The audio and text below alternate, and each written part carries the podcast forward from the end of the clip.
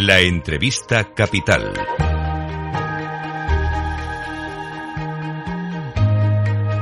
Luis Vicente Muñoz. Pues sí, saludamos ahora en directo en Capital Radio a Lucía Gutiérrez Mellado, directora de estrategia de JP Morgan Asset Management para España y Portugal. Muy buenos días, Lucía. Hola, buenos días a todos, ¿qué tal estáis? Pues bien, encantados de saludarte. Imagino que esperando a que Jerome Powell, el presidente de la Fed, hable hoy de nuevo ante el Parlamento americano. Bueno, hoy y mañana, ¿no? Son dos comparecencias.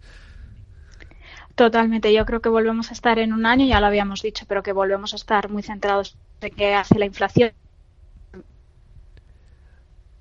ese crecimiento que la verdad es que está mostrando fortaleza, pero es verdad que la inflación, bueno, pues el último mes, tanto en un lado como en otro, eh, tanto en Europa como en Estados Unidos, ha decepcionado un poco y hay que ver ahora cómo evoluciona, si va a seguir con la eh, eh, senda que empezó hace unos meses de caída o por el contrario se mantiene un poco más estancada, que yo creo que eso es lo que preocupa a los bancos centrales, por lo tanto, muy atentos a ver qué dice hoy. Sí, nos hacía mucha gracia hace unos minutos, hacíamos el resumen de prensa internacional, en la portada del Wall Journal, el titular es La recesión que siempre está a seis meses de distancia. Es decir, como si nunca llegase, ¿no? Los mercados la temen, pero sigue la contratación, eh, sigue los gastos de los consumidores en niveles pues altos y dice el diario que esto está complicándole un poco el trabajo a Jerome Powell. Eh, pues claramente yo creo que, bueno, eh, nosotros sí que es verdad que este año anticipábamos un crecimiento más bajo del que se em, eh, del que tuvimos el año pasado y sí que es verdad que analizamos la posibilidad de ese riesgo de recesión tanto en Europa como en Estados Unidos, pero la realidad es que los datos macros nos están sorprendiendo de lo bien que se está aguantando tanto en Europa como en Estados Unidos. Y a eso le, unes que China la reapertura está siendo mucho más fuerte de lo que se esperaba. bueno, pues a lo mejor o se, esa eh, recesión se aplaza más en el tiempo o a lo mejor hay alguna de las recesiones o alguna de las regiones que consigue evitarla. Sí, sería lo que en términos económicos a veces se conoce como el aterrizaje suave, ¿no? No es nada brusco. Totalmente de acuerdo. También es verdad que nosotros anticipábamos que en caso de que hubiéramos alguna recesión, sí que pensábamos que esa recesión iba a ser suave, porque la realidad es que tanto los balances de las compañías como la de las, eh, la, fortaleza de las familias está, está ahí. Unos bancos que han hecho eh, que no están muy apalancados o que no tienen el, los eh, están en mucha mejor situación a la que se enfrentaron en la crisis del 2008, pues eso nos hacía pensar que hoy nos sigue haciendo pensar que en caso de venir una recesión, pues va a ser mucho más suave de lo que otras más severas. Lo que nos interesa mucho es traducir esto en estrategia de inversión. ¿A quién beneficia más este escenario del que estamos hablando? Lo primero es que yo creo que todavía probablemente tengamos algunas semanas de eh, volatilidad porque entra dentro de lo normal y en un entorno en el que todavía no está muy claro cuál es el, ritmo que está siguiendo la inflación, pues ahí todavía podemos ver algo de volatilidad en el corto plazo. Dicho esto, yo creo que las carteras tienen que estar completamente invertidas. Para los que estén fuera de mercado es un buen momento de entrada. Yo no estoy diciendo que se haya tocado fondo de los mercados, ni en renta variable ni en renta fija, pero a los niveles que está, se está entrando tanto en renta fija como en renta eh, si tú tienes un horizonte temporal de medio largo plazo, pues deberías verlo, eh, deberías verte recompensado. Dicho esto, nosotros en carteras ahora mismo estamos bastante neutrales entre renta variable y renta fija. En renta variable estamos haciendo bastante apuesta regional, pues por ejemplo Europa frente a Estados Unidos o mercados emergentes frente, frente a Japón. Y en renta fija, eh, que lo hemos comentado aquí también yo creo en alguna ocasión durante la última parte del, del año pasado y principios de este año, lo que hemos ido ha sido hemos ido haciendo así ir comprando duración y hemos comprado también algo de renta fija emergente. En renta fija se han enfriado un poco las expectativas después del mes de febrero tan, tan correctivo.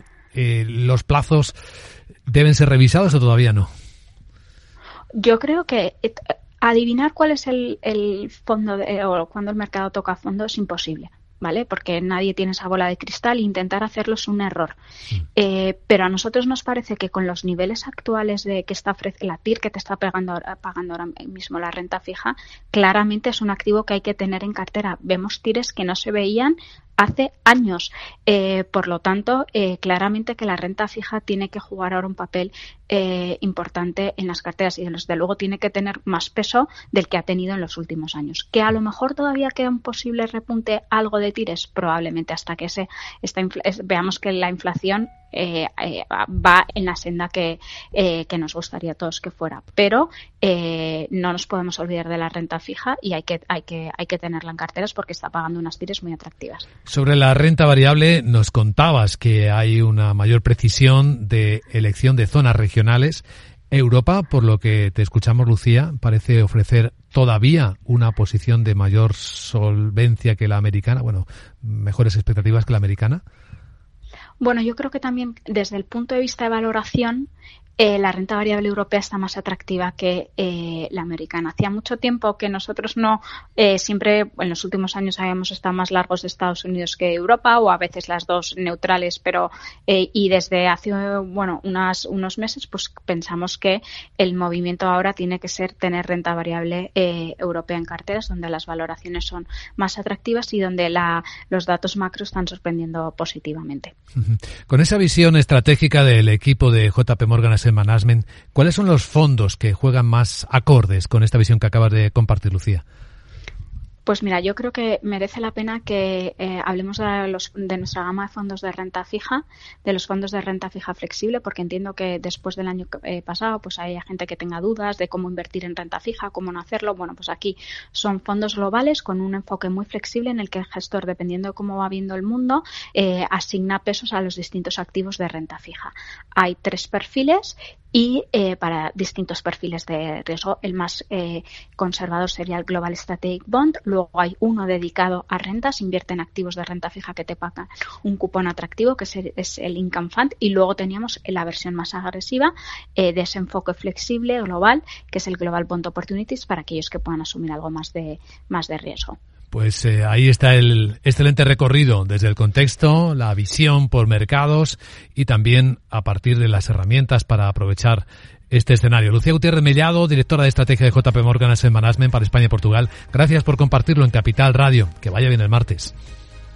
Gracias.